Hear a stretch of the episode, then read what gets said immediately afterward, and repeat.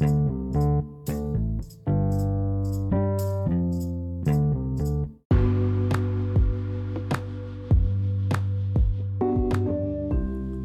pessoal, tudo bem? Mais um podcast de Eu Preparo hoje. Para quem não me conhece, eu sou Janete Neves, sou nutricionista, sou educadora física. Estou aqui com vocês hoje para mais um tema. Pessoal, hoje eu separei para a gente dar um, um apanhado aí sobre é, programa de alimentação, vamos dizer, dieta. Fala sobre programa de alimentação normalmente lá na, na, na, na fase de a gente é, ver alguma, alguma programação, né? Quando a gente fala vamos mudar de vida, vamos é, mudar seu estilo de vida, ou vamos mudar sua, é, seus hábitos, né? Então a gente elabora um plano, né? Um programa de alimentação aliado a exercícios físicos, também um programa de exercícios físicos, para que você mantenha a sua forma aí para o resto da vida. Então, aquilo fica se programando para algo de treino, de base, o que você tenha de execução de rotina. Quando a gente fala sobre programa de alimentação, quando você vai entender por que um programa de alimentação, qual é o objetivo desse programa de alimentação? O programa de alimentação ele vai fazer com que o, o objetivo daqueles alimentos, né, tratando aí o, o, o, o indivíduo em, em questão, para melhorar a qualidade de vida dele, ter menos fadiga, mais exposição, menos risco a ter doenças, aumento né, do desempenho. Então, fazer um programa de alimentação tem um propósito, objetivo, esses cinco fatores. É, além de outros, lógico, exclusivamente que é uma cadeia né, de progressos. Quando um tempão atrás, eu acho que se eu não me engano, sei lá, 1980, 1970 e poucos, o governo brasileiro ele impôs né, um programa de alimentação do trabalhador. Tem, o intuito disso é que as empresas nas quais contratavam os trabalhadores para que eles não vivessem aí um programa de, de trabalho escravo um trabalho sem qualidade, eles incentivaram, né, o governo incentiva que as empresas ao dar alimento para o trabalhador, ou de forma em refeitório dentro da empresa, ou um vale alimentação, essa empresa, ela é cadastrada nesse programa de alimentação pelo governo, ela recebe um benefício. Esse benefício é redução de imposto. Então, essa, essa empresa ela acaba tendo uma dedução do imposto dela, na declaração de renda, sobre o benefício que ela oferta pelos trabalhadores. Então, tem, se eu não me engano, é por dia, né? Uma época atrás era três reais por refeição. Então o governo paga três reais por refeição para cada trabalhador ter, né, o seu direito de uma boa alimentação. O intuito do governo é realmente melhorar a qualidade de vida desses trabalhadores aí, tendo que, que, que eles não fiquem sendo né, é, levados ao extremo e tendo maior risco a doenças e fadigas, né? Hoje a gente sabe que tá, temos esse, esse benefício desde então, há anos já no Brasil, e, e a gente sabe o quanto é, isso pode fazer diferença para a vida das pessoas. Hoje, quando eu atendo os trabalhadores que trabalham no Google aqui em São Paulo, lá eles falam que lá tem tudo, né? E realmente a Google é impressionante como eles conseguem ter um, um acesso a alimentos tanto bons quanto ruins. Então, Lá na Google, você tem refeitórios que oferecem clara de ovo mexida ou ovo, ou ovo inteiro. Você tem opções de escolher é, pão sem glúten ou pão com glúten, coisas sem açúcar, coisas com açúcar. Então, eles ofertam aí, né, desde chocolates para os trabalhadores, desde uma alimentação balanceada. E, e o, o, os trabalhadores do Google conseguem ter o poder de escolha. Então, eles podem tomar café lá, podem tentar ajustar os lanches deles lá. Então é bem legal o esquema do, do Google em relação a isso, né? Esse incentivo mesmo à, à qualidade. Não é à toa, porque normalmente quando você incentiva a qualidade de vida dessas alimentação dos seus trabalhadores, a empresa tem um maior desempenho dos seus funcionários. Então, quando a gente busca um maior desempenho, você seleciona trabalhadores mais espetaculares. Então, quando você seleciona um grupo mais espetacular de trabalho, essa empresa vai ter um resultado muito mais espetacular, né? Então, logicamente, depende da visão, né, de cada administrador, cada empresa, cada objetivo de empresa. Olha o avião passando aqui, não sei se vocês ouvem. Avião não, desculpa, que é uma rota de helicóptero na minha casa. E aí eu perco um pouquinho o zumbido aqui no ouvido, deixa eu meus pensamentos malucos. Desculpa, gente. Enfim, então depende da visão dessa empresa. Ela realmente é, tem assim um diferencial no mercado. A alimentação, hoje a gente sabe que é o diferencial em relação à saúde, porque é a alimentação que busca o equilíbrio das 24 horas do dia daquele, daquele, daquela, daquele indivíduo, daquela pessoa, depende do que ela é estimulada a fazer. Então, é uma consequência importante para realmente o desempenho lógico, se você tem uma pessoa que desempenha bem e tem uma alimentação que evita o risco de ter doenças, você tem um trabalhador que tem menos afastamento, você tem menos problema de, de, de ter que correr atrás, porque quando você administra uma equipe e todos têm sua função e do nada dois ficam doentes, como aconteceu no Covid, né, que era uma leva de pessoas doentes, a sobrecarga dos outros que ficam é absurda. Logicamente, naquele período, o trabalho fica aquém das qualidades que normalmente costumava ter. Então, é uma programação de uma equipe, de igual no futebol, se você tem lá 11 jogadores e um é expulso, o jogo já começa a ficar de formato diferente. A gente sabe que aquela equipe tem que se formar de, de maneira diferente para tentar é, cobrir o rombo de um atleta menos comparado a outra equipe. Então, normalmente, realmente, se você tem uma equipe que não fique doente, a qualidade do trabalho, o desempenho da empresa é muito maior. Então, um programa de alimentação ele tem voltagem aí muito importante para qualidade de vida, para qualidade de produtividade, né? E, e, logicamente, quando a pessoa é mais produtiva, ela é mais satisfeita, ela consegue chegar a prêmios, né? em relação às satisfações. Isso leva a uma qualidade aí de felicidade, desempenho com mais é, é, com, com mais satisfação. Quando ainda é incentivado pelo governo, a, as empresas, quando são estimuladas, os trabalhadores sabendo fazer com que isso com qualidade, é, a gente tem um diferencial. Logicamente, infelizmente, essa educação do diferencial das alimentações com qualidade não existe para todas as empresas. Então, é, normalmente existe os vales alimentação, onde a pessoa ela mesma tem o direito de escolher o que vai comer e nem sempre ela mesma tem o bom dom de escolher coisas saudáveis para comer. Né? Então, cabe aos nutricionistas que trabalham com programas de alimentação realmente fazer uma educação melhor disso. Isso é um trabalho da profissão e espero que quem trabalha com isso tenha um, um belo empenho em dedicação para mudar um pouquinho o quadro que a gente vê hoje nas empresas de muito burnout. Bom, o que comer à vontade num programa, numa dieta, numa uma, uma variante ali alimentar que você está criando, né? Dessa sua rotina alimentar. Única coisa que é à vontade, que você pode comer, são vegetais, legumes. Então, encher, tô com vontade de comer, tô, encher lá de vegetais, folhas, ela não tem muito problema por cargas energéticas, distensões de de dificuldade de digestão, porque você tem maior poder das fibras que nutrem bactérias protetoras.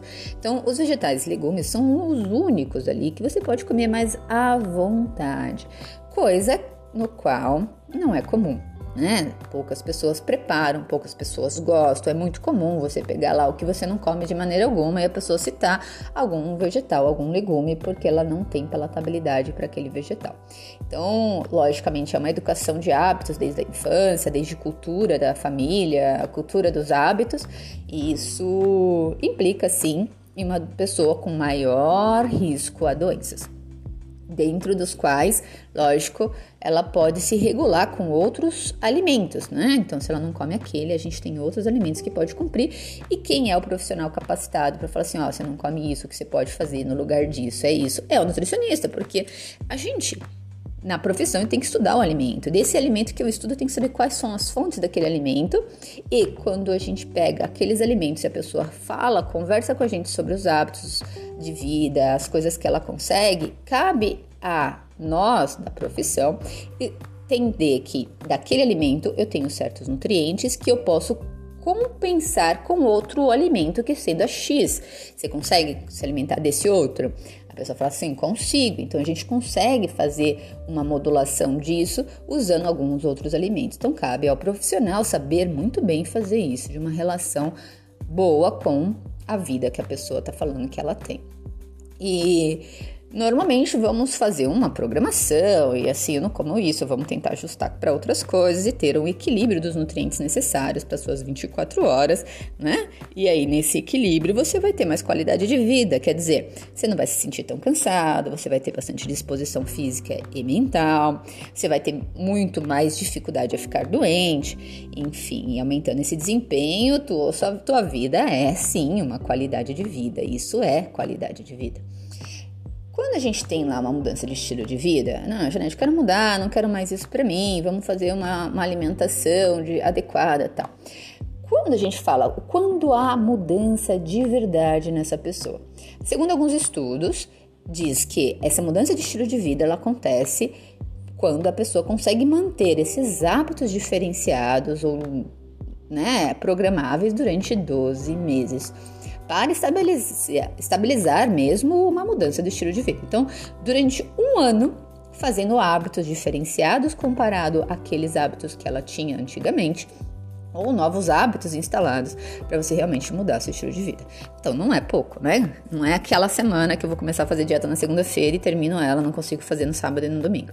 Então é um ano tendo uma mudança de comportamento, quer dizer, um ano comendo alguns vegetais mais à vontade, aumentando as fontes de fibra, aumentando a qualidade da sua alimentação, estabelecendo ali limites. Então não é por um período curto. Também não adianta ficar lá em dieta duas semanas e depois um mês não estar em dieta, duas semanas em dieta e um mês não estando em dieta. Quer dizer, um mês né, jogando a jacada, eu bebo até dizer chega, como pizza à vontade, vou no restaurante que eu quiser e exagero lá na compulsão ou não tenho compulsão, não como nada.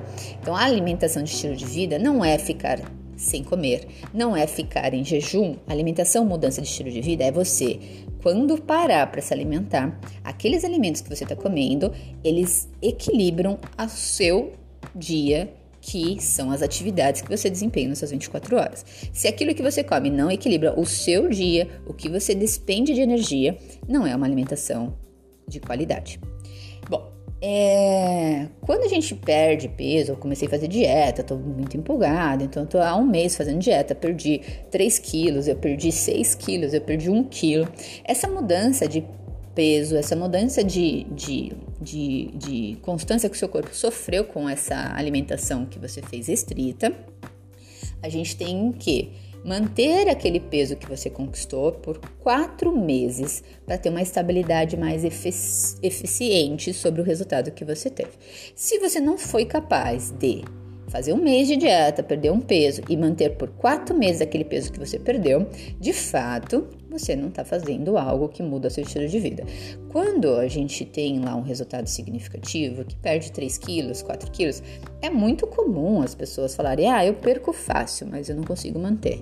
Por quê? Normalmente faz a dieta restrita ao extremo, o corpo tira água, diminui né, é, resíduos, perde gordura também, mas ao mesmo tempo a pessoa não consegue sustentar uma, um equilíbrio e naturalmente isso acaba retomando o estilo de vida dela anterior, com os vícios anteriores e não tem mudança ali. A mudança ela acontece quando a gente consegue achar o nosso balanço correto e não somente restrição, né, na, na pancadaria, na dor, não é sempre assim. Quando a gente vive numa dieta restrita, né? Quando a gente vive em dieta que jejua e come quase nada ao longo do dia, esse período que você está fazendo isso depende do tempo que você faz isso. E o corpo não vai conseguir fazer muito porque ele vai gritar para você, implorar para você comer alguma coisa que seja tranqueiro que for, porque ele precisa dessa energia. Mas quando se mantém essa dieta restrita ou nas suas 24 horas não tem o aporte de nutrientes necessário para tudo que você faz, o, o corpo ele desencadeia riscos para a sua saúde e desenvolve uma compulsão. Então, pessoas compulsivas elas têm a tendência de fazer uma dieta muito restritiva de acordo com a demanda que ela tem nas 24 horas dela. Né? Então, isso leva a um desequilíbrio muito grande. Então, pessoas que têm compulsão, vai lá, tra tra trata com psicólogo, trata com isso. Porém, o principal de tudo é ela não come, o que, de fato, nas 24 horas dela, ela teria que comer em balanço energético. Então, quando a gente não tem esse equilíbrio, o, o corpo ele sofre um pouquinho mais com o desejo, a loucura, porque o corpo vai gritar para você, por favor, traga energia, porque eu estou em desespero. Então, ele não te dá a sensação de saciedade até que você guarde aquela energia toda, porque ele está te preparando, porque ele vai saber que você vai fazer de novo aquela restrição maluca. Normalmente, quem tem muita compulsão é extrema importância que de manhã se alimente adequadamente para que o equilíbrio dessa compulsão seja controlado. Então, quem tem compulsão, não faça jejum pela manhã. Ah, o jejum pela manhã, para quem é compulsivo, é realmente agressivo para a saúde e leva sim a risco para o desenvolvimento da compulsão. Bom, Além de viver numa dieta restrita, que hoje é muito comum você ver pessoas vivendo de dieta restritas no consultório, não era assim há uns sete anos atrás. Hoje em dia está sendo assim, pelo menos aqui em São Paulo. E lógico, viver em dieta restrita, ela pode estressar o corpo e a mente. E é o que a gente vem vindo acontecendo com muitas pessoas. Então, levar a restrições de nutrientes não é saudável. As pessoas chegam falando que são saudáveis restringindo comida, comendo muito pouco são saudáveis. São saudáveis porque escolhem alimentos bons, mas energeticamente, para você ser saudável, você tem que balancear o que você gasta ao longo do seu dia versus o que você consegue demandar de nutrientes na sua alimentação. Então, saúde não é restrição. Saúde é equilíbrio dentro da margem que a gente tem sobre a sua demanda das atividades. Cada dia você tem uma demanda, cada dia você tem uma rotina, ou todos os dias você tem uma rotina parecida. Esse equilíbrio tem que saber bem o que tem que ter tomada de atitudes para realmente você ter qualidade de vida, senão você vai ter sequelas em relação a isso. Bom, além de né, viver de dieta restrita pode estressar o corpo e a mente, ela aumenta o espaço para sentimentos de culpa, de vergonha, afetando bastante o emocional. Então, quando a gente vê pessoas que estão lá com problemas de gatilhos emocionais muito grandes, ela de fato faz de costume, na maior parte da semana, dietas mais restritivas. Então, normalmente, convencer essas pessoas que ela precisa comer mais é bem duro bem difícil, porque existe o medo, já está instalado ali ah, certos preconceitos sobre alguns alimentos, ela tem a, a dificuldade né, da digestão, porque o corpo está preguiçoso, porque já está acostumado a viver naquela dieta restrita. Então é bastante difícil trabalhar esse conceito, porque já foi instalado ali certos é, preconceitos sobre o alimento, dificuldades sobre o alimento. Isso é muito mais difícil de você transformar a pessoa numa pessoa mais equilibrada e saudável do que de repente tirar alguns alimentos de uma pessoa que só come besteira. Então tem que tomar cuidado, tem dos dois lados da, da, moeda em relação às pessoas que só comem besteira, que tem que aprender a comer um pouco mais de qualidade, menos gordura, menos carne, mais vegetais e legumes. Também é muito difícil você falar para uma pessoa que tem lá o medo de comer um pão, o medo de comer um, um um arroz e feijão, um arroz e um macarrão, e você fala para ela que ela precisa ter um hábito maior de comer um pouco mais de um arroz e feijão, um pouco mais de, de algum carboidrato, ou um pouco mais de algum tipo de nutriente ao longo do dia que gera uma energia maior no balanço das 24 horas dela. Então, são, da, são, são dados que têm sido muito comum no meu consultório hoje, que eu alerto bastante a todos. Não pode viver em dieta muito restrita. Se você está tendo realmente é, dificuldades com seus sentimentos, está afetando seu emocional, fala com o nutricionista qual é a demanda, qual é o nutriente que você tem que aumentar mais na sua dieta, que de fato você está comendo menos do que deveria. Normalmente, quais são os alimentos que eu tenho que comer mais? Quais são os alimentos que eu preciso, né? É, me alimentar, já que eu tô comendo pouco. A gente já sabe que os vegetais, legumes e verduras são à vontade, quer dizer, são à vontade porque eles têm um pouco aporte de nutrientes. Então, não são eles os nossos salvadores da pátria. Pode ser que o que você coloque agregado a eles pode nos ajudar. Por exemplo, se você coloca uma semente lá de abóbora, usar bastante sementes na nossa alimentação ajuda muito o controle de equilíbrio dos hormônios, fazendo com que a gente consiga balancear mais a nossa limpeza de detoxificação, colocando uma linhaça, uma, uma semente de girassol, semente de abóbora. A semente de abóbora é muito boa, tanto para homens quanto para mulheres, por conta da parte de equilíbrio dos nossos hormônios. Os peixes são muito maravilhosos. Logicamente, pessoas que têm o hábito de comer peixes mais frequente na semana são pessoas que têm um peso leve, né? São pessoas muito mais leve na balança. As pessoas que comem muita carne vermelha, e é muito costume você pegar uma pessoa que ela detesta comer outra coisa a não ser carne vermelha. A carne vermelha, a, junto ao açúcar, são os alimentos mais inflamatórios que a gente tem. Então, quando eu faço uma programação de impacto, no qual eu quero lá que a pessoa tenha aquele impacto de encaixe, de mudança, esse impacto de mudança, eu tiro carne vermelha e eu tiro o açúcar. Logicamente, eu suponho essa retirada de uma forma que ela consiga ficar aí pelo menos alguns dias sem esses alimentos por um período, para que o corpo realmente ajude na limpeza dessa inflamação e tenha uma redução de água, redução aí de cansaço, isso melhora muito o processo de emagrecimento. E só que assim, normalmente as pessoas que comem muitos peixes, a gente tem um grande problema hoje em dia que é a contaminação de mercúrio. Então, a contaminação de metais tóxicos no corpo também não é boa. Então, tem dois lados da moeda. Então, o equilíbrio dos metais tóxicos versus o peixe é um ponto que a gente tem que sentar e repensar. Quem são quelantes de metais tóxicos é a linhaça. A linhaça ela ajuda muito. Então, quem tem o hábito de comer muito peixe, é importante ter na alimentação um mix de linhaça aí associada. Ela, quando é hidratada, né? Quando ela, você coloca um pouquinho de água, deixa de um, algumas horas ou de uma noite para amanhã, ela fica aquela gosminha. Essa gosminha ela é muito importante para metais tóxicos. De, limpeza desses metais tóxicos. Normalmente eu gosto de fazer a linhaça no arroz. Então, quando eu faço arroz, eu ponho um pouquinho de linhaça junto e aí eu tenho um pouco de linhaça na minha alimentação. Mas existem granolas salgadas que tem linhaça, existem várias receitas que vão linhaças, quem gosta de cozinhar. Então aí vai da criatividade que existem dos chefes de cozinha, os gourmet aí, que eu acho o máximo, porque eles conseguem inventar coisas maravilhosas com os alimentos. Eu estudei o alimento, então eu não sou boa para inventar coisas maravilhosas, né? Para mim, eu tenho que ter aquela colher de, de linhaça para detoxificar e eu fico pensando na base principal, né? Que é no, no nosso princípio ali é, ativo do que é o alimento que eu preciso ter.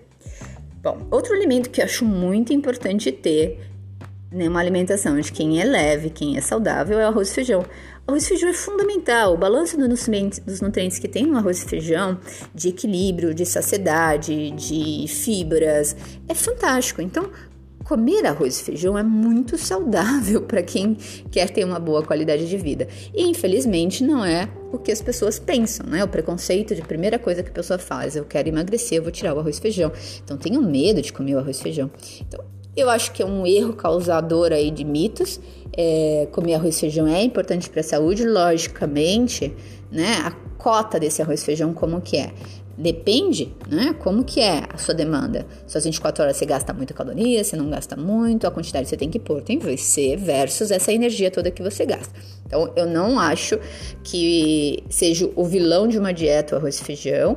Normalmente dificilmente é vilão dieta. É muito mais fácil ser vilão dieta, aquele doce que sobremesa que você come, o sorvete que você come, o açaí que você come, do que o arrozinho e feijão que você teria no seu prato.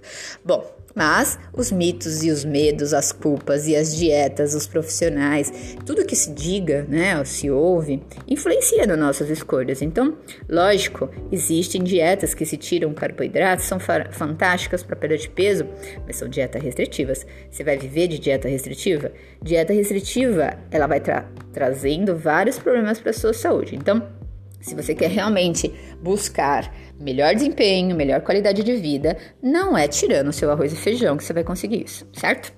Bom, outro alimento que eu amo é o ovo. Né? O ovo é um alimento completo, maravilhoso, traz muito é, nutriente em termos de qualidade, que é a junção de nutrientes lá dentro é perfeita. Porém, não é para todos. Existem pessoas realmente intolerantes ao ovo, que as reações imunológicas ao ovo não é, são tão boas. Então, não, não sabemos, né? Não dá para não tá escrito na cara de cada um que ela, essa pessoa não é adaptável ao ovo, realmente o ovo faz ela inchar, o ovo traz malefícios para ela. Mas normalmente tem pessoas realmente que não têm paladar pro ovo, que não gostam, tem pessoas que gostam, adoram ovo, mas quimicamente o corpo ele não se dá muito bem com aquele alimento. Então, o ovo é fantástico, em dietas de estética ele é maravilhoso, oferece nutrientes e, e qualidade de absorção lenta, que é o que a gente precisa numa dieta, principalmente dieta de diminuir a largura de cintura. Então, é, é, um dos alimentos mais completos. É o alimento que eu falo lá pro meu pai, pra minha avó: Ó, oh, você comeu ovo, tá cansado? Come um ovo. É, quer comer alguma coisa em horário noturno? Come ovo. Realmente, o ovo, ele é o uma, uma chavezinha do, de um problema aí que se resolve bem. Outro alimento que é muito bom são as sementes. As sementes são realmente muito qualitativas em nutrientes. As nuts oleaginosas, como a gente chama, são os amendoins, as castanhas, as sementes, como eu já disse atrás aí, as castanhas do Pará, todas elas, elas são alimentos realmente que deveríamos ter numa alimentação balanceada. Logicamente, tem pessoas que compram lá meio quilo de castanhas para comer aí 30 gramas por dia, ou vamos dizer 50 gramas por dia. E essa pessoa ela come em dois dias. Isso é um grande problema. As pessoas são compulsivas e as nuts são muito calóricas. Porque uma porçãozinha dela dá quase 200 calorias. Se a gente pega uma porção maior, dá quase 400 calorias. Energeticamente, elas têm muito poder de balanço das 24 horas energeticamente. Então, aquelas pessoas realmente que têm dieta restrita, não conseguem se alimentar muito, têm medo de alguns alimentos, ah, é o alimento que eu mais uso para compensar né, esse, esse problema de, de dificuldades da alimentação dessa pessoa. É, comparando-se, essa pessoa tem lá esse problema com a parte emocional, com a parte de restrição alimentar, ela fazendo muita atividade física, começa, sei lá, me empolguei, vou fazer beach tênis, aí começa a fazer beach tênis, até vezes chega, logicamente só essas castanhas não segura a barra, né? Ela vai precisar de um pouco de carboidrato, e aí da onde eu vou tirar esse carboidrato, como que a gente vai fazer, é, é duro, mas aí depende muito de cada um, porque as pessoas não entendem que quando a gente faz esporte, atividade física, a gente tem uma demanda de energia vinda do carboidrato muito importante.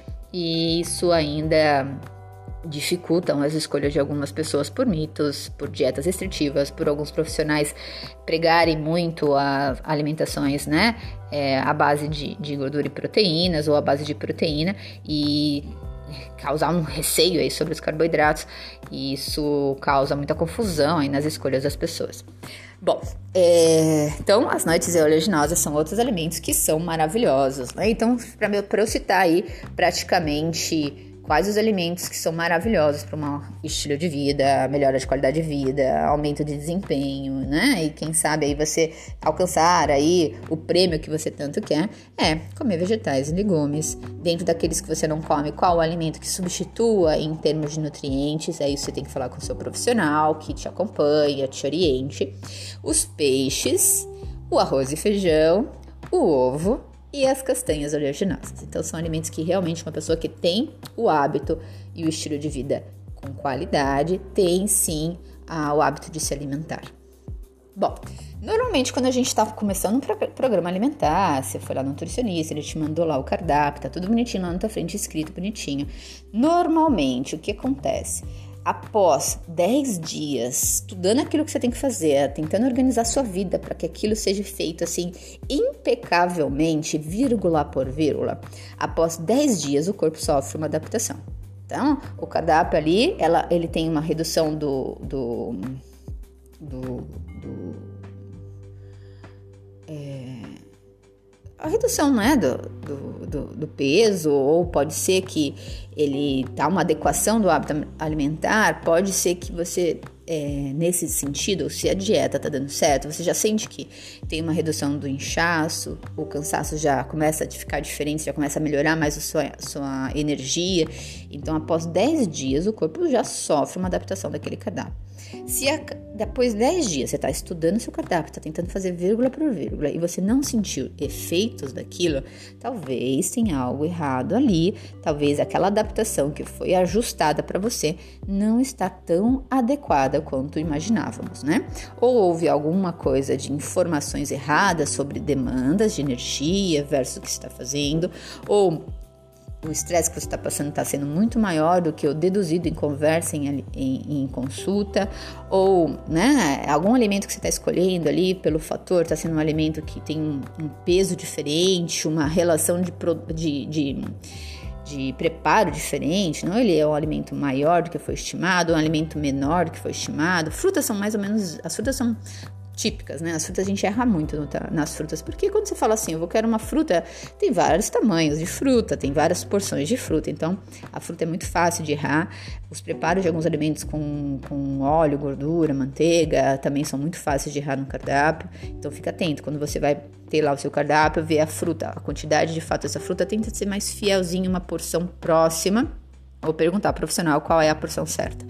E e os preparos, tentar evitar colocar muita gordura, todo preparo que tem muito creme, muito, muita gordura, evite, para que a gente não, não erre no, no projeto do, do cardápio.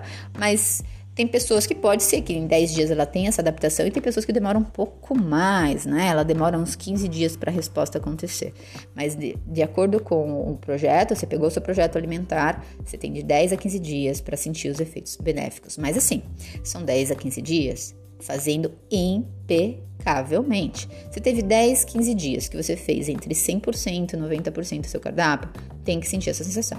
Se você nesses 10 dias você fez 60%, 80%, não vai sentir essas sensações, vai demorar mais, tá?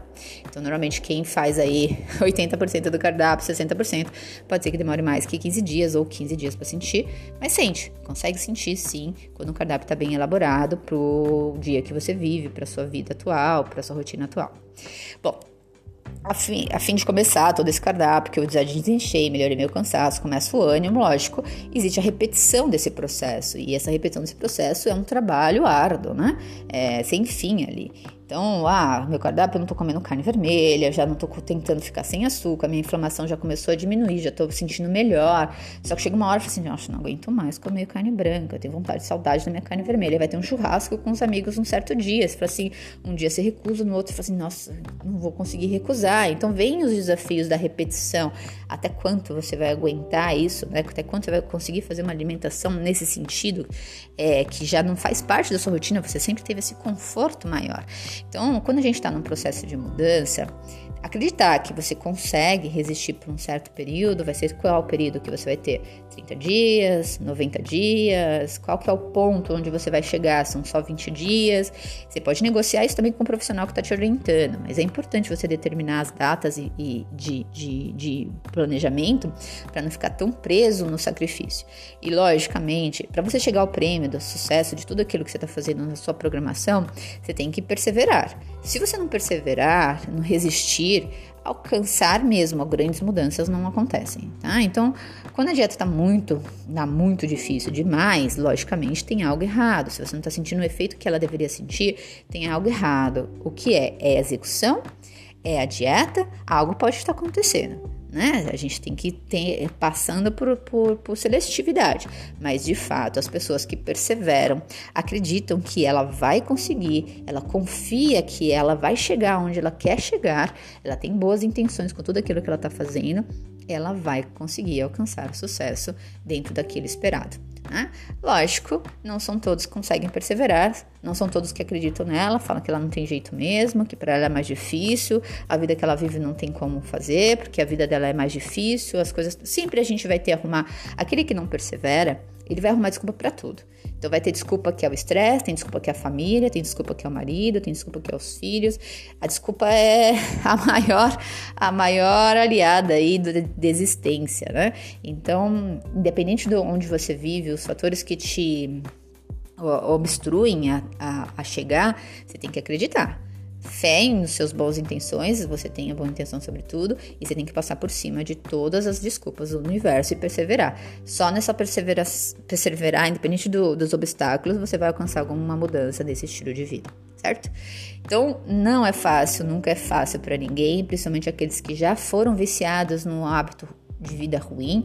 O hábito de vida ruim é mais fácil, o hábito de vida ruim é confortável, o hábito de vida ruim muitas vezes esbanja exageros, né? É muito. É, é, vamos dizer, naquele sentido de de gula, né? Então a pessoa entra, escolhe com gula, escolhe com balanço, isso aí não é bom. De fato, a gente tem que sentir o básico que funciona, o básico dá certo, não tem que ter exagero. Existem culturas, né? Existem coisas criadas aí por famílias ou culturas tra tradicionais. Não podemos passar por cima de cultura, cultura é cultura, tem que saber balancear muito bem essa cultura dentro de um equilíbrio da sua vida versus a sua demanda. Certo, galera? Eu acho que a conversa foi boa hoje. Espero que nas próximas a gente continue nesse sentido. E ideias aí que vocês tenham, pode me mandar no direct no meu Instagram. E ou por aqui, né? Qualquer coisa. E até o próximo podcast. Para quem vocês, né, acham que isso possa ajudar a mudar a vida ou que possa ajudar a vida deles, compartilhem e até o próximo podcast.